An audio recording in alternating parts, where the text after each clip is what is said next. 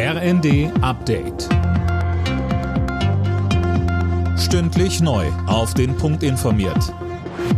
Ich bin André Glatzel. Guten Abend. Im Streit um das Bürgergeld ist noch kein Kompromiss zwischen der Ampelkoalition und den unionsgeführten Bundesländern in Sicht. Von den Ampelparteien kommt jetzt die FDP der Union entgegen. Wo sehen die Liberalen denn Kompromisslinien, Laura Mikus? Die FDP sagt, auf die geplante sechsmonatige Vertrauenszeit beim Bürgergeld kann man zum Beispiel verzichten. Die Ampel hatte ja eigentlich geplant, dass Bürgergeldbezieher in dieser Vertrauenszeit keine Sanktionen der Jobcenter befürchten müssen. Da müsse man dringend nacharbeiten, so FDP-General Giersaray. Übermorgen ist der Vermittlungsausschuss gefragt, dann müssen Lösungen her, damit das Bürgergeld zum Januar an den Start gehen kann. Die Zahlen, die das Institut für Arbeitsmarkt und Berufsforschung heute vorgelegt hat, lassen die Alarmglocken schrillen.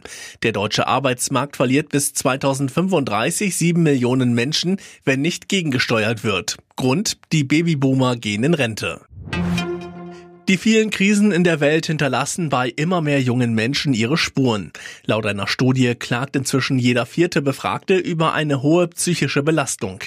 Was man im Alltag, zum Beispiel in der Schule tun kann, um Betroffene zu unterstützen, dazu sagte uns der Kinder- und Jugendpsychiater Dirk Naumann. Wenn es jetzt dieser Tunnel aus diesen vielen negativen Nachrichten ist, wäre eine Möglichkeit, positive Dinge in den Vordergrund zu rücken. Und sei es auch nur Kleinigkeiten, Dinge, die gerade gelungen sind. In der Schule könnte das, weiß nicht, vielleicht eine gute Gruppenaktivität sein oder sich das anhören, was denjenigen beschäftigt, könnte wichtig sein. Worum geht's? Ist es der Krieg? Ist es Klimawandel? Was sind vielleicht konkrete Befürchtungen und Ideen? Manches lässt sich ja auch im Gespräch ein bisschen relativieren vielleicht.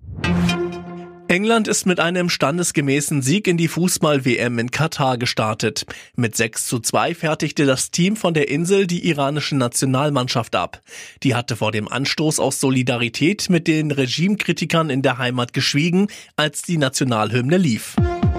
Alle Nachrichten auf rnd.de